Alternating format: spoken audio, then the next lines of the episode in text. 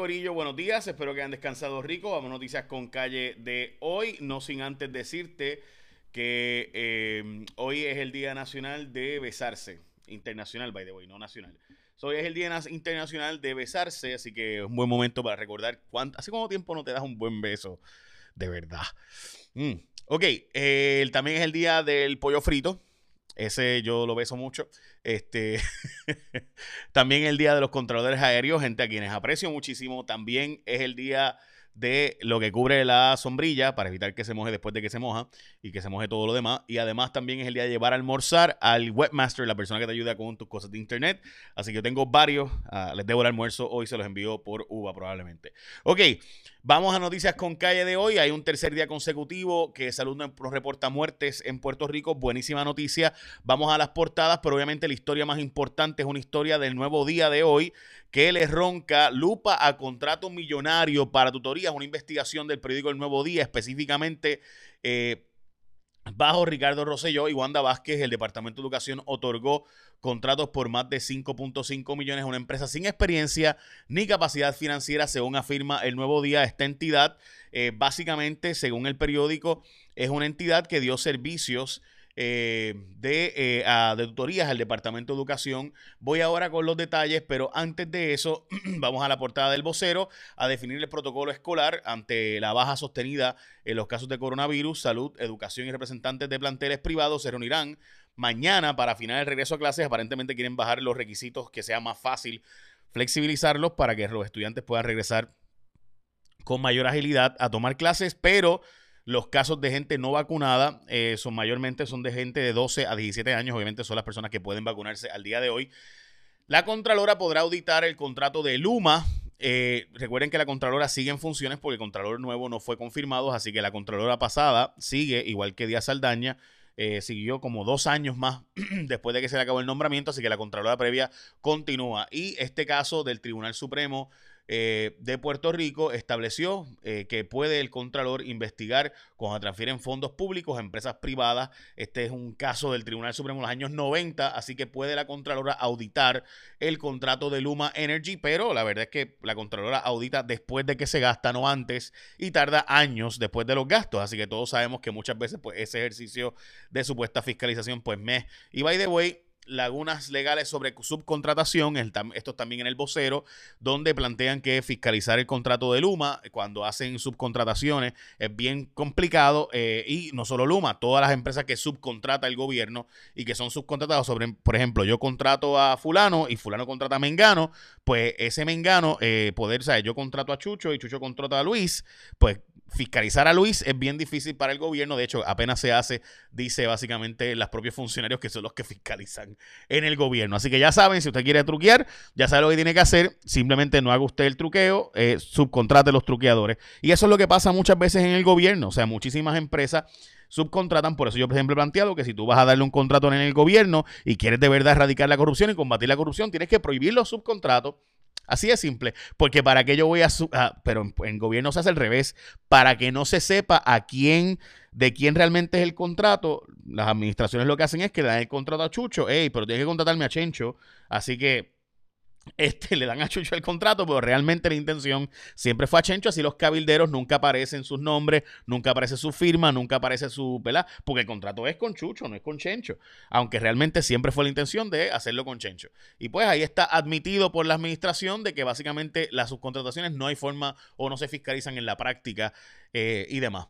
Sin móvil del asesinato de esta joven madre, esto es una historia desgarradora donde una joven de 22 años apareció asesinada eh, eh, básicamente sus bebés estaban en un carro de uno y tres añitos, estos bebés. el Departamento de Familia ejerció la custodia de las menores.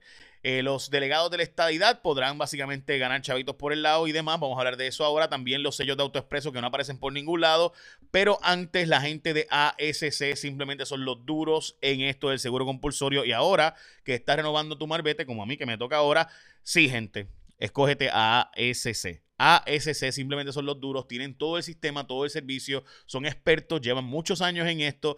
De hecho, todos los años básicamente un servicio por WhatsApp se pone mejor porque podrás hacer 100% de la reclamación a través de WhatsApp, esa aplicación que ya tú, ya tú sabes usar de forma simple, segura, fácil de usar. Un ser humano te va a contestar si chocas o te chocan. Después de que tú tienes ASC, es sencillo, es fácil todo porque lo haces todo por WhatsApp. El número es 787-999-4242 para hacer una reclamación con ASC no tienes que ir, tampoco tienes que llamar todas esas cosas del pasado. Si quieres ir o llamar, ir a la oficina, puedes ir.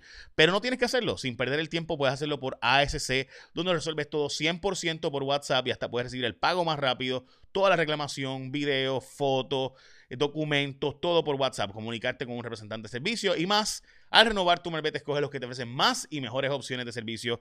Escógete a la gente de ASC. Te ofrecen todo el servicio 100% por WhatsApp. Ok. Vamos a lo próximo. La esposa de la jueza presidenta se eh, inhibió del caso de Ricardo Rosselló, según publica hoy Noticel. La jueza Gina Méndez, que eh, ¿verdad? es jueza del apelativo, pues se inhibe del caso que de Ricardo Rosselló que era el Supremo. Bueno, si, si, se, si esto es cierto, y obviamente tenemos que verificar por qué se inhibió, eh, yo honestamente me sorprende porque si se inhibió de este caso, del caso de Ricardo Rosselló, que está llevando el proyecto de dignidad en contra de la juramentación de Ricardo Rosselló como delegado de la estadidad, eh, pues la verdad es que si ella se inhibe de esto, pues tendrá que inhibirse de todos los casos, porque si es porque lo va a revisar su esposa, que es la jueza presidenta, pues todos los casos pudieran llegar al Tribunal Supremo de Puerto Rico. Así que honestamente esta historia es una historia que yo creo que hace falta aclarar por qué se inhibió y las motivaciones ¿verdad? que llevaron a inhibirse a la jueza, a la jueza Gina Méndez eh, una persona muy reconocida en los círculos jurídicos y eh, legales en Puerto Rico, pero independientemente de eso, pues obviamente hay que ver, eh, ¿verdad? ¿Por qué se inhibió? de ¿Cuál fue la razón para inhibirse esta historia de Cintia López Cabán? Así que no tengo duda de que es cierta, porque Cintia López Cabán es una de esas periodistas que uno sabe que eh, hace su asignación siempre. Ok, Ricardo Rosselló, lo que pudo ser es mi columna del periódico El Nuevo Día de hoy. De más está decirles que en esta columna planteo que Ricardo Rosselló tenía un potencial, una preparación, una apariencia física, todo para el éxito y sin embargo ha permitido que, su, que lo que pasó en esta vista, por más objetivo que usted sea, por más fanático que usted sea, si usted vio la vista sabe que lo que ahí ocurrió fue algo bien, bien lamentable, bien desdichado, un papelón tras papelón barato, honestamente. Entonces uno pregunta por qué. Y eso es mi columna, lo que pudo haber sido bajo Ricardo Rosselló, sin embargo lo que fue. El Yunque seguirá a distancia y básicamente a través de citas para poder visitar. Eh, los ingresos privados de los cabilderos de la estadidad podrán seguir haciendo por el lado de su trabajo, a pesar de que van a cobrar 90 mil dólares más 30 mil en gastos que pueden reembolsárseles, o sea, son 120 mil en la práctica eh, lo que van a estar cobrando. Y entonces Además de eso, pueden hacer trabajitos por el lado eh, y pueden hacer, ¿verdad? Conseguir sus contraditos de otros cabildeos, etcétera. Esto después de que lo solicitó Zoraida Buxó, eh, que fue la que solicitó este asunto. La jueza presidenta, como les he mencionado, del Tribunal Supremo de Puerto Rico recibió una, medalla de las manos del, del rey eh, de España por su trabajo en la equidad. Obviamente, como ustedes saben, ella es madre, ¿verdad? De la comunidad LGBTIQ y demás y sin duda es una historia muy, ¿verdad?, de elogio, su vida privada eh, y su trabajo público sobre este tema. Vigilantes ante el aumento, eh, alza en la tasa de positividad y variantes del COVID-19, este, ha subido la tasa de positividad de 1.5, 1.7, ha subido entre 2 y 2.5%, así que hay que tenerle, echarle el ojo a esto. El Departamento de Salud va a ser una plataforma digital para pacientes. El gobierno lleva del 2006, yo recuerdo cuando estaba Rosa Pérez Perdomo, desde entonces se lleva anunciando que será una plataforma digital para digitalizar los archivos y trabajos de, para que los pacientes cuando vayan a un médico sea más ágil, más rápido y más sencillo. El gobierno está planteando utilizar esto del COVID para hacer eso de una vez. Eh, y demás, eh, lo que sería el sistema que se le llamó el Puerto Rico Health Information Exchange, PRHIE.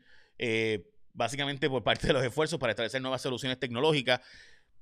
tú sabes, gente que va a ser escéptica a esto, So, yo, yo tengo mis issues con el contrato, hay que ver los detalles y cómo se va a hacer. Como les mencioné, la Guardia Nacional va a arrancar mañana recogiendo los neumáticos. Veremos cuánto tiempo le va a coger realmente en la práctica recoger los neumáticos. Los sellos del autoexpreso eh, no hay, o sea, no hay un montón de lugares. Eh, básicamente 60% supuestamente no, no, de los lugares donde venden no venden, solo están recargando.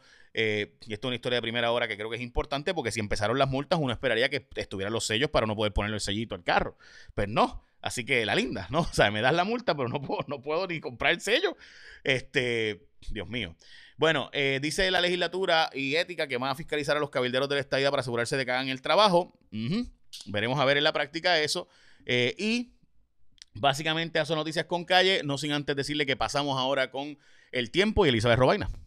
¿Qué tal amigos de Noticias con Calle? Feliz martes. Las condiciones del tiempo hoy bastante estables, buenos momentos de sol, tenemos la presencia de polvo del Sahara, pero también suficiente humedad para propiciar el desarrollo de los aguaceros típicos por esos efectos locales. De hecho, esta mañana ya con algunas lluvias afectando el este de Puerto Rico. Así que la tarde va a estar más lluviosa para el interior, para el oeste y noroeste de la isla y también desde el yunque hacia la zona metropolitana. No descartamos algunos aguaceros y alguna tronada aislada. Ese riesgo de un 30 y hasta un 50%. Será un día caluroso con máximo de 83 y hasta 89 grados y la brisa está soplando fuerte, así que el oleaje ya está más picado, olas de 3 a 6 pies, precaución para operadores de embarcaciones pequeñas con un riesgo moderado de corrientes submarinas en la costa norte de Puerto Rico. Mañana pasa una débil onda tropical al sur de la isla, va a estar propiciando condiciones un poco más lluviosas en la tarde porque se va a estar combinando esa humedad con una vaguada, pero a la vez incrementa la concentración de polvo del Sahara entre mañana miércoles al jueves, así que precaución personas sensitivas tome sus medicamentos preventivos. En cuanto a la actividad tropical, las ondas tropicales que tenemos al este de la isla por el momento no tienen potencial ciclónico y ya Elsa se encuentra cercana a los Cayos de la Florida. Ayer impactó directamente el sector de Cuba, llegando a la provincia de Matanzas, provocando muchísima precipitación y se espera que Elsa pueda convertirse nuevamente en un huracán antes de tocar tierra al noroeste de Florida durante el día de mañana. Va a estar provocando lluvias abundantes con acumulados de 3 y hasta 8 pulgadas y eventualmente también va a estar propiciando mucha humedad tropical para los estados de Georgia, Carolina del Sur, Carolina del Norte, así que si usted tiene planes de viajar a esos estados durante los próximos días, estén muy atentos a la evolución de Elsa. Yo les espero mañana con más información del tiempo aquí en Noticias con Calle. Buen día. Buen día. Bueno, ya saben, lo dijo Elizabeth, eso no lo dije yo. Y recuerda que cuando tú vas a escoger tu seguro compulsorio, escoges ASC sin llamadas, sin visitas, no tienes que hacer nada, todo lo resuelves por WhatsApp, envías videos, fotos, documentos, todo por WhatsApp, es un palo, es un, simplemente un gran servicio de la gente de ASC como tú, seguro compulsorio. Y ahora sí, echa la bendición, que tengas un día productivo, pórtense bien, los bebés esta noche en Jay Rayo X.